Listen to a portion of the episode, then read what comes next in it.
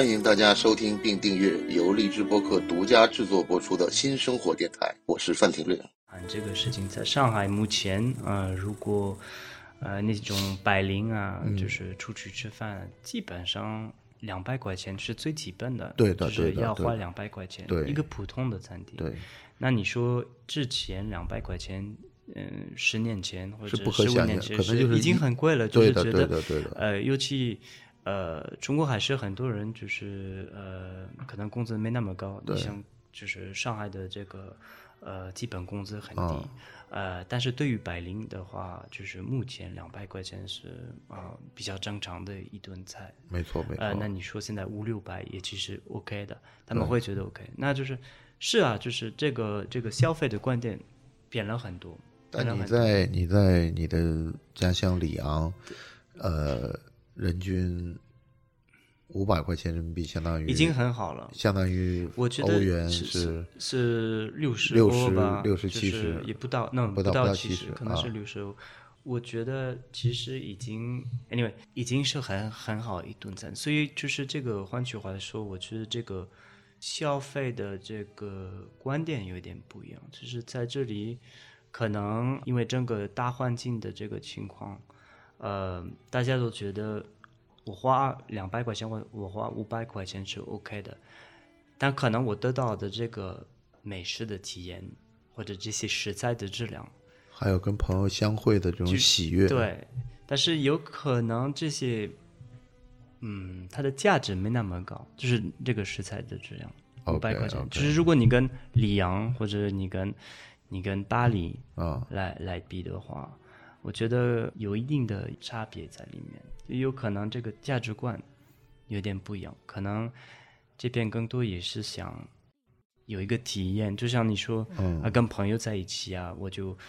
呃，我们去一个比较好看一点的地方，比较漂亮啊，或者比较时尚一点的地方啊，大家都在说那个地方，那我们一定要去。也有这种跟风的这个这个这个这个习惯在这里。就是我们现在泛指的网红餐厅对，我们也有不少，但我觉得这个跟纽约又很像。啊？纽约有一点是这个情况，就是一旦一旦有一家新的餐厅开的时候啊，大家都会冲出去，冲去，对然后就是很难订啊什么的。啊，呃，反而我觉得，呃，可能欧洲国家或者巴黎，说巴黎，呃，也有，但是没有那么的激烈，没有那么的激烈。这个网红餐网红厅餐厅和和和景观餐厅还不太一样。不太一样，对，我我觉得景观餐厅很恶劣，嗯。我实际上很讨厌景观餐厅。为什么？因为它变成就是说，你要想看这个景，只有我我这儿能看，嗯所以它的服务和它的出品都非常的差。嗯然后它就是卖风景，嗯，然后但我觉得这种餐厅不管怎么样，你可以骗一次你的客人，但是他不会回来，也是一种生意方式。但你需要一个不断的有新的客人过来。那如果你比如说你在外滩那边是 OK 的对啊，但是如果你在其他地方可能比较难一点。但是这种作风嘛，我觉得不能。你可能不能做久，只能做一段时间这样子，因为你的口碑肯定在 在某一段时间，可能就是过过旅旅游区的餐厅没有好的呀。你你要要找，要慢慢找。对，但是在这方面啊，有有美食指南是比较对有用。对对对，回到这个话题，对就是在这方面是比较有用，因为就像你出去，你不知道去哪里吃饭，你到了一个就是那种呃旅游比较旺的一个地方，你总是会担心被骗的。而且我觉得你你出行你去旅游，最不好的感受是你到了一家餐厅，对，然后就是被宰了，被宰了，就是被被宰的感觉就是这个是非常的，就把你整个旅游的这种非常好的心情啊什么的都把它毁灭了。那在这方面有旅游杂志、美食杂志、呃航榜单什么的，但起码可以告诉你，我起码我去过这个地方，呃还 OK，你付了这笔钱是值了，比如说你付了你付了两百块钱，对。是值的两百块钱，而不是说你付了两百块钱的钱，其实你得到的菜可能是值十块钱的菜或什么的。所以在这方面，我觉得这个很有很有。我是很清楚记得，是之前参加百悦集团的年会的时候，他们的餐饮部呢，就是提出一个非常有趣的一个一个价值观念，他就是说，呃，你对一个地方的美好的回忆都是基于一顿饭，而且呢，你在一个服务很棒的餐厅里面，看着很这个当地很优美的景色，嗯。你会在你一辈子产生难忘的、难以磨灭的印象，因为他们所有的酒店的位置都是，就凯悦在所有的地方都是在这种地标性的建筑物嘛，所以凯悦的这个餐饮呢，大家一直觉得它比较强，嗯，就是理解。对，在业界很强，对，我自己觉得，反正旅游当中美食是很占重要的占占一个一一个很大的部分。我总是会有一些回忆，是有关某一些菜，我吃过的某一些菜，在某一些地方。呃，我去过缅甸，在嗯缅甸我吃过一种啊，这个说中文会比较难说，就是一种面，嗯，啊，这个面是泡在一种豆腐里面，呃那个豆腐是软的，嗯，就有点像一一种酱汁一样的，嗯，非常好吃。虽然他们叫山山人面，嗯，anyway，但这个给我的印象很大，因为这个味道又又是这么一个，我去过那么多亚洲国家，嗯。吃过那么种，就很多种面啊什么的，我第一次见过的就是这么这么一个做法，所以你会觉得，哎，对于缅甸的这个印象就是这碗面很特殊的、啊很特殊的面，对的，对的，所以你总是你去日本，可能有你很喜欢的一个一个地方，一个比如说东呃京都那边，嗯，有一个很小的一个酒吧，啊。或者是他们日本那种老老式的那种那种酒吧，小酒吧就是小酒吧，对，也是餐厅，他做那种呃 gyoza 饺子，啊，那中国有很多饺子，我在中国吃很多饺子，对，但是那边很小很小的饺子，然后就是一杯啤酒，我很喜欢这种感觉，就是因为他们做的那些饺子很香，真的很香，它的馅儿不是很多，但是正好，就是量正好，然后就是很小，可能有两公分啊，三公分吧。你你就会记得这些，然后你会觉得，哎，这个是旅游当中的一些很好的、很难忘的记忆很难忘的记忆。对的，所以美食在这方面是是会，我们现在不能不不能去旅游嘛，那我会去想，哎，那天吃了什么，然后有一种回顾，一种基本上一种一种味道。对，我觉得疫情把旅游行业都等于停摆了。对，而且就是说，酒店业、航空业还嗯有旅游产业，基本上在二零二零年是一个非常难忘的一年吧。嗯但是美食，我就想到了，就是说在这一年还是得到了很大的一个恢复。所以我看，美食，所以我当时疫情开始的时候，有一个朋友，嗯呃，他是做顾问，然后他嗯是做这种 branding，就是 communication 的顾问，他是高级顾问，然嗯后就是他跟很多比较大的企业的老板都有一些呃合私作交啊什么的，啊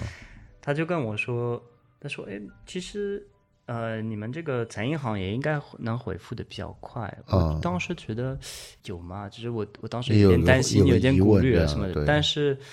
看中国这边，然后亚洲国家，我觉得其实还能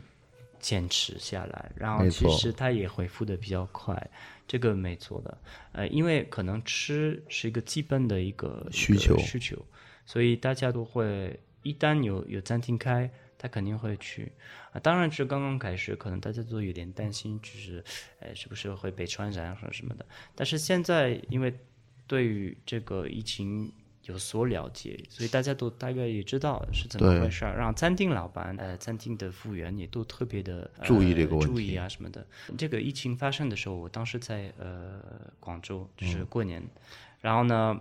呃，因为我也经历过，就是 SARS，就是那哦个非典对肺炎，对，啊、我觉得当时今年就是餐厅的这个反应非常快，对的，就是，一旦他们知道有这么一个情况，就是餐厅的服务员，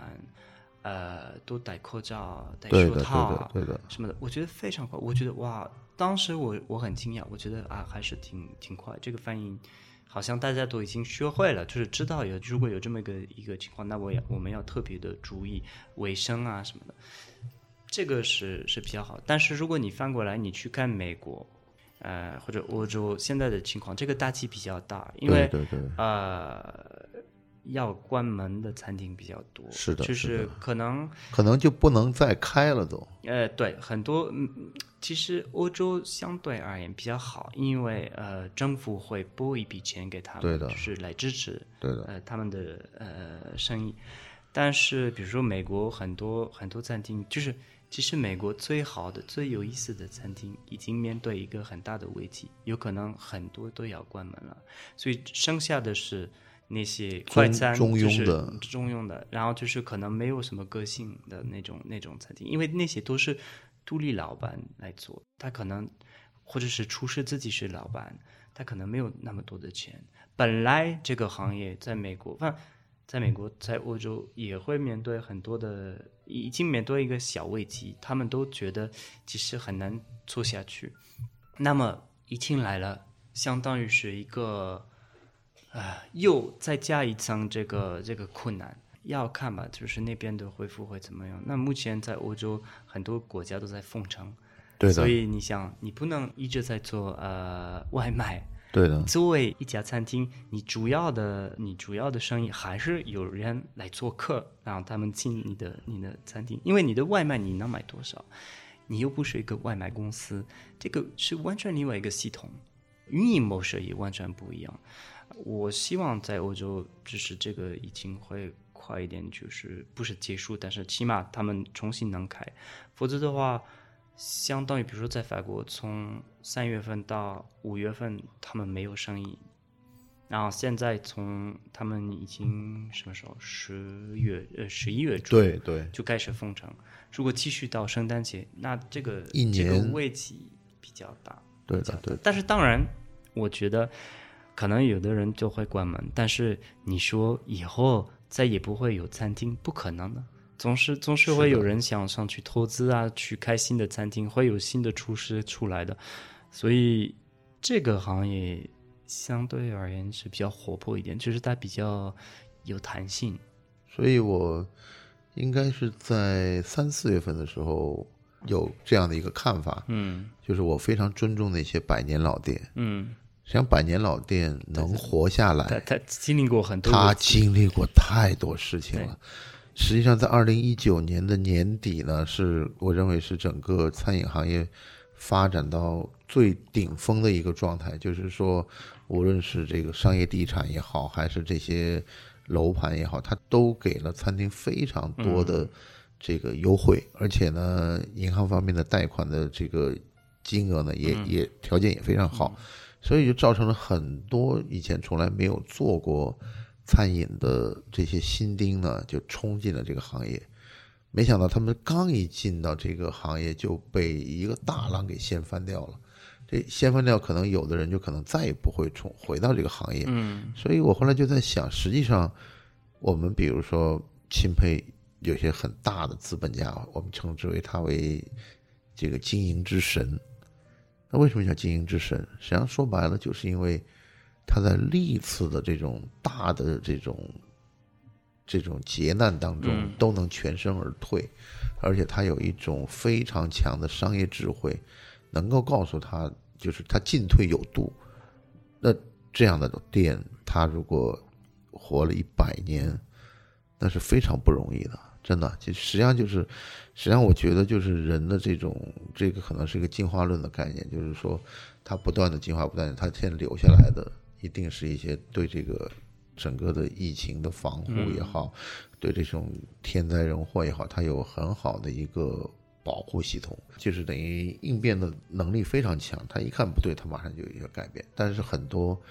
很年轻的餐厅就不幸的就夭折了，就这样。嗯是这个是我觉得不停的就是之前大家遇到的，就比如说去年夏天有很多餐厅倒掉，是的，倒掉的原因，后来我的朋友跟我讲，实际上是源于去年夏天的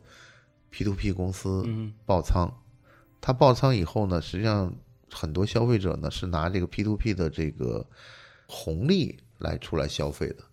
那正好呢，爆仓那段时间呢，又正好是这个餐饮的淡季，在七八月份是淡季。那然后就突然大家觉得，本来是淡季，会更加淡，就一点生意没有，一点生意没有呢，有的餐厅就扛不住了。为什么呢？因为他是靠着这个现金流过日子的。然后呢，他跟供应商呢是有一个一到两个月的账期的，他可以就是延缓一段时间付钱。所以说呢，他们当时是鼓足了劲儿，要准备在国庆的时候冲一把。然后国庆一结束，很多店就关掉了。他那时候关店跟后面这个春节的这个疫情的情况还不太一样。他那时候关店一个很大问题就是说，因为供应商发现不对有问题了，因为你的回款出现了很大的问题，那供应商为了止损就停止供应了。一旦停止供应以后，餐厅就是巧妇难为无米之炊了，他就必须要把店在国庆节之后关掉。一关掉以后，你会发现那段时间很多餐厅都倒掉了。当时国那个本地的一个公众号就做了一个那些年我们曾经吃过的店，后来全关掉了。实际上关掉的后来的这个罪魁祸首，或者是最初的起因，就是因为那个时候整个的五六月份开始的金融的这个 P to P 的这些问题的爆发，而导致了整个这个。算中产阶级的一个消费力量的消失，而且关一间店，坦率的讲，比开一间店还要花钱，因为你要把过去一两个月的这个该付的钱要付出去。嗯，一个就是你，你等于是欠别人的款，另外还有一个就是你要把装修的这个要还给业主，你要把整个的装修全部打掉，变成原样。那如果他有这个钱的话，他可以付给供应商的钱，他又可以把这个装修重新打掉的话，他要这个钱在身上的话，他就肯定不会关店。所以整个这个经济实际上是一环扣一环。我们看到的可能是一个蝴蝶在抖动翅膀，然后这边就已经是 海啸滔天了。就是每个这种每个小危机，它会有一个过滤的一个一个一个一个过程。就像现在的疫情，它也会。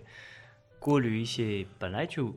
小的问题，然后突然小的问题，它就会突发，就是有更大的问题，因为这个小问题已经存在了。嗯，那就是说，本来可能过啊两年要倒闭的店，它可能马上就倒闭了。明明白明白明白，没有这个办法去抗这个。我们谈一些这个开稍微轻松一点的话题吧，谈一谈就是你心目中的一个好餐厅的标准是什么样的？我我觉得，我撇开米其林，虽然你离你跟这个米其林的这个体验。体验很深，因为在你离开那，就是那一次，我看到你做了一个很好的一个论坛，嗯，那是我看到所有的这些餐饮论坛里面最好的一个，因为我我觉得你请的人挺棒的，对，就请的那那些嘉宾很棒，因为现在也有很多论坛请了很多厨师坐而论道，但是很多厨师，我觉得这个对。呃论坛是跟策划有关系，你必须。所以我现在也做的这种美食策划，也是我觉得这个所有的轮胎的内容需要比较深刻的去思考，它你你是邀请谁，然后你那些那些题目是什么样的题目？因为我看你说的对，就是有很多轮胎，他们可能没有去很很深的去思考啊，他们到底是要谈什么话题，然后就是有邀请人，有点随便拍拍头，然后就是出一个论坛这样子，没错。那你谈一下，就是说，我自己的，我觉得现在我比较看重的餐厅是说我不喜欢的，我不喜欢就是太做作的餐厅，明白？就是说，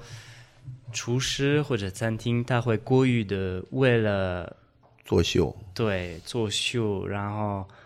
呃，可能摆盘特别漂亮或者特别的复杂，我我很不喜欢这些特别复杂的这种。摆盘的方式，或者拿镊子装的这种，对，就是或者你知道，就是那种呃，把所有的食材分开，就是给你一个盘子，然后就好像不是一道菜，它是分分解了，就分解，对，分解很多东西。对，我觉得在这种方面，我会觉得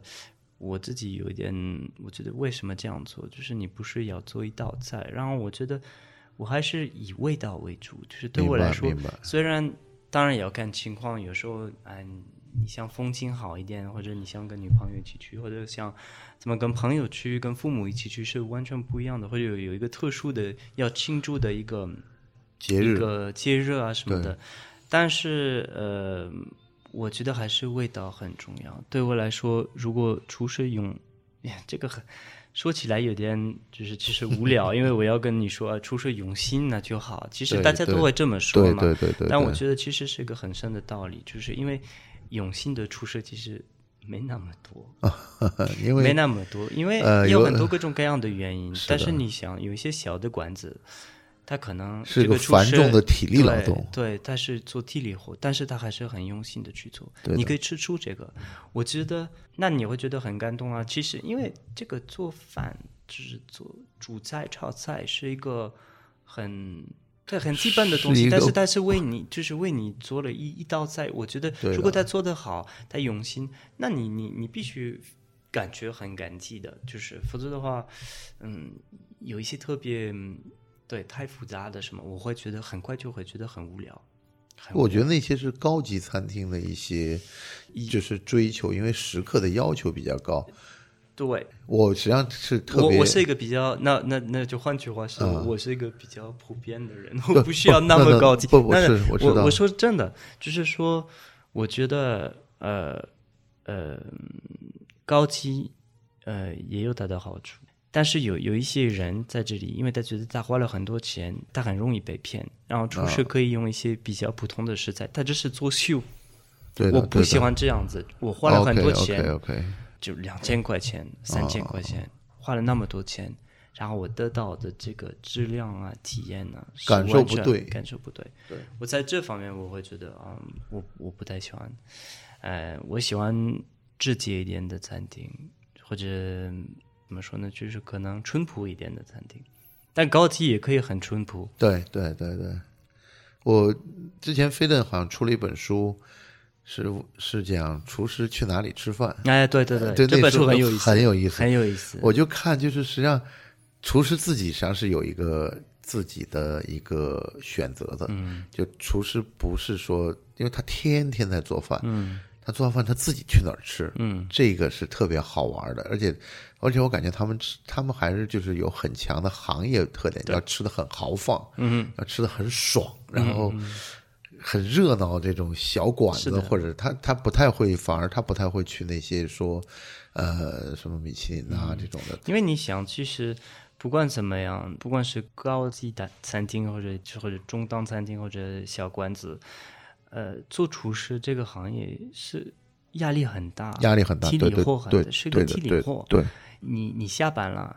很累很累，但是你又想跟朋友一起，所以他们平时生活也是那种比较比较极端的生活，就是明白明白我我出去吃饭也是那种好放啊，跟朋友啊很热闹，因为他需要放松发泄，但是他需要发泄，对这个是对我觉得挺有意思的，这本书非常有意思，对要要推荐大家大家去。我就看了对，我就看了那个，因为中间有一节是讲上海的，包括那个 PP 好像他也在，他也去采访了他。对对对对然后我看他介绍几个上海馆子和一个法国小馆子，好像我觉得特别有意思。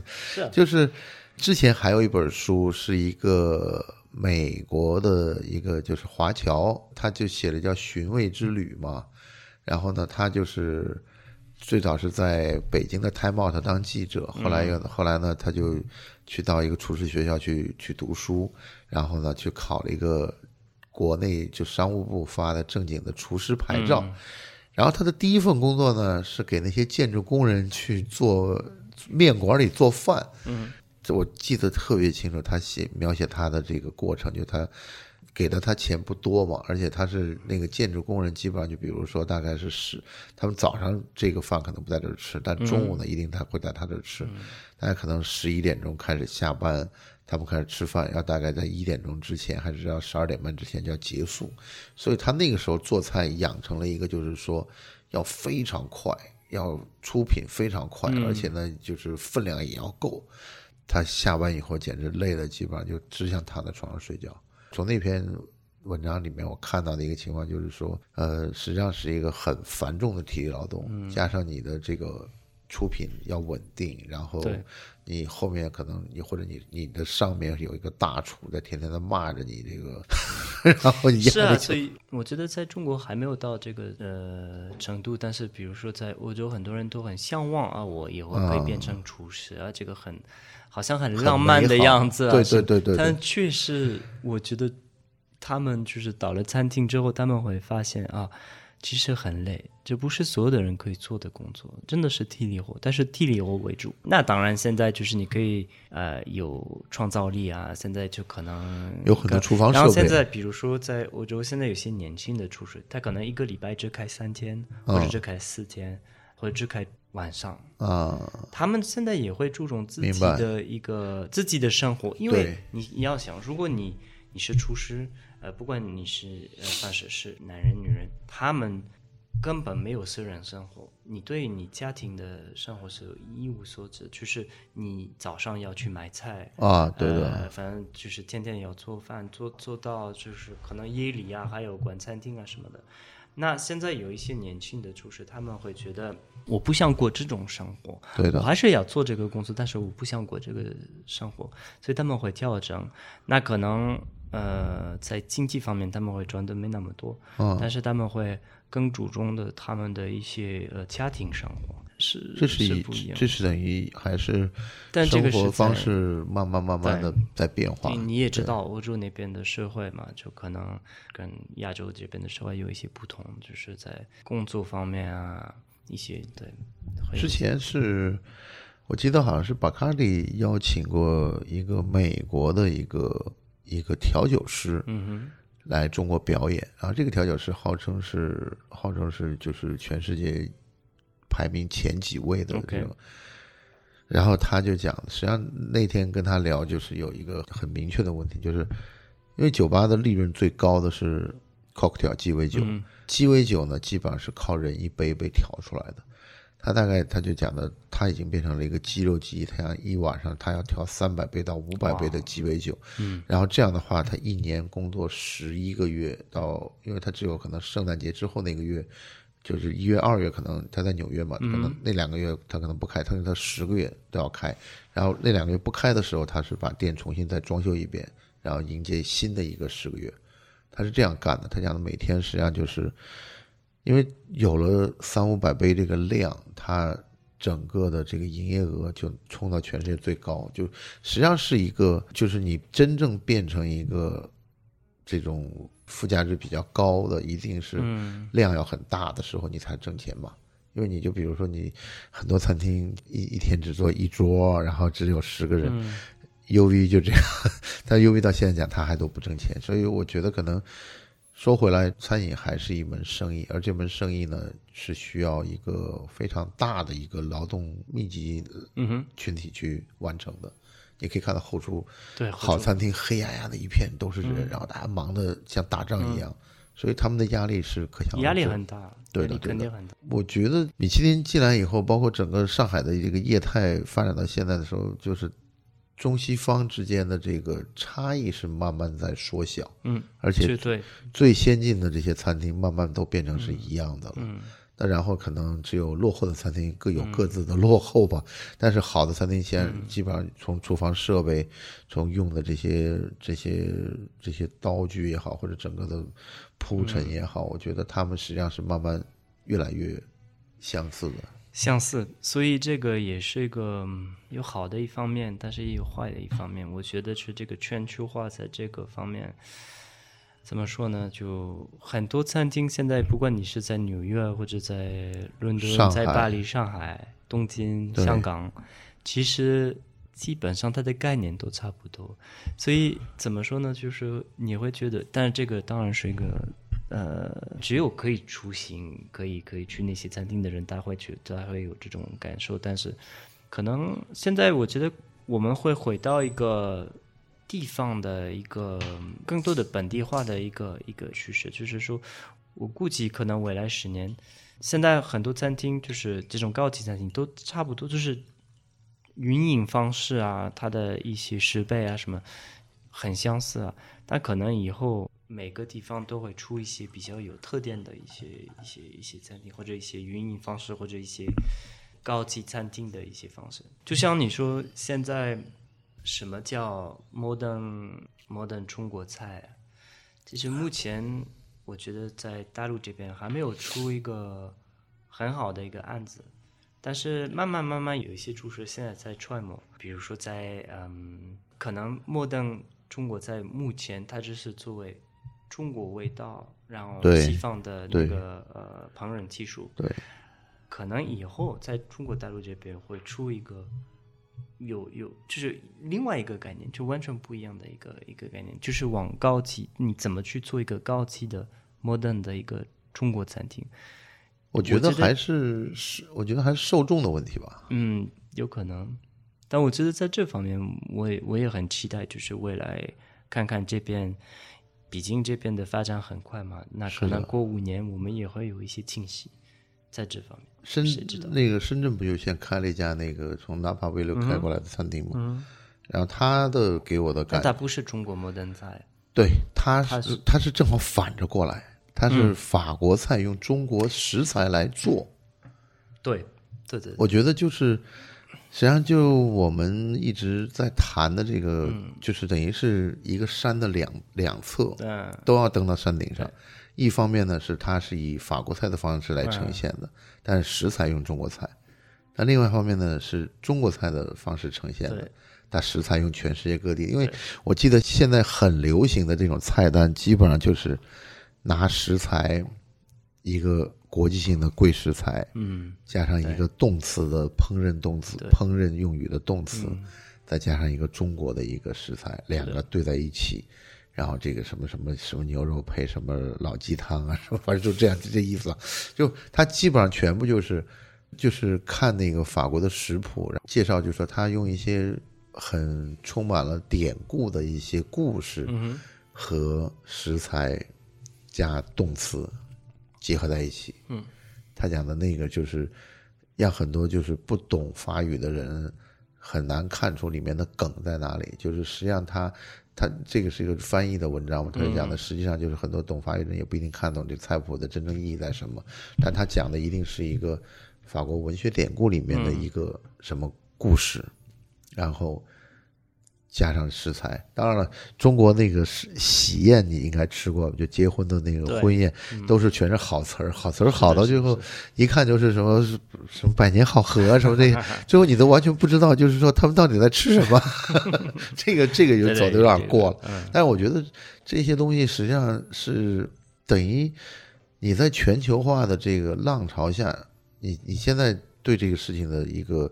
不解就是全球化影响你生活很大，嗯，特别你在上海，对，然后你在巴黎有朋友，你在什么纽约有朋友，那这个基本上这些地方都是全球化受益的地方，嗯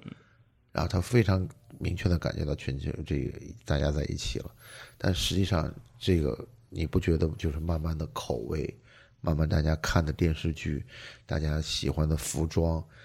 就就慢慢就变成一样的了，是，但是现在可能因为这次大选的问题，嗯实际上又又把这个问题提出来了。这个一体化是不是解决我们生活方式的一个方法？嗯就好像你想，这两位候选人爱吃的这些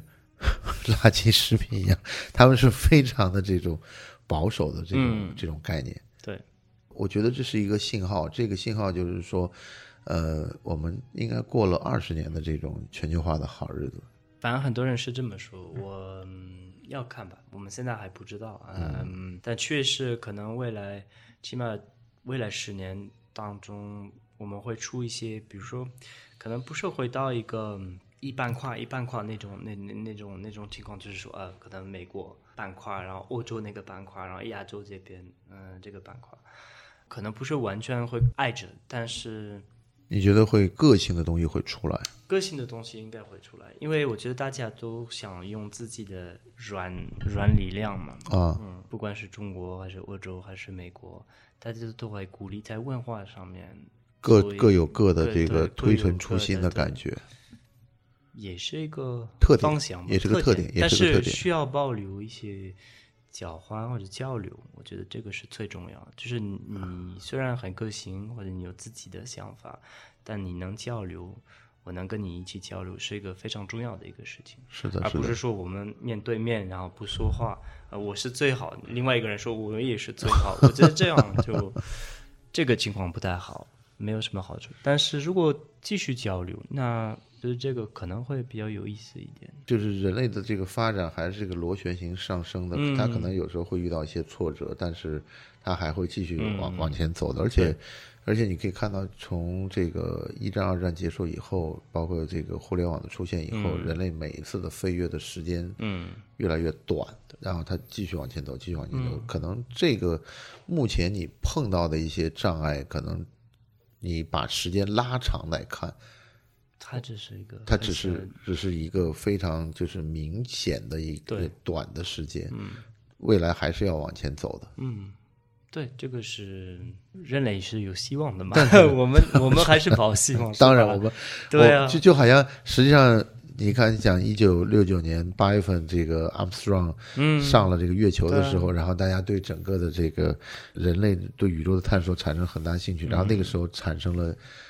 分子料理嘛，对，因为最早分子料理就是在给宇航员吃饭，就用牙膏的那种形式给它挤出来，因为有重力啊什么。但那现在你你后来看分子料理开始火，然后现在就开始大家慢慢心平气和的把它分开了，然后就觉得我可能还是要考虑未来二十年、三十年以后人们怎么去吃，然后人们现在又出现新的拿中国食材去。展现法国的美食的一种诠释方法，然后或者你拿中餐适应世界美食的一个一个潮流，我觉得这个都是一种尝试。关键是要有一个有一群有消费力和有想法的人客人，对对对，这个才是最重要的。嗯，好吧，我们今天先谈到这儿。谢谢。然后那个，我们期待下一期再请傅一成先生跟我们谈一谈他在亚洲生活的时候，法国文化跟当地文化的一些碰撞。谢谢大家，谢谢大家，再见。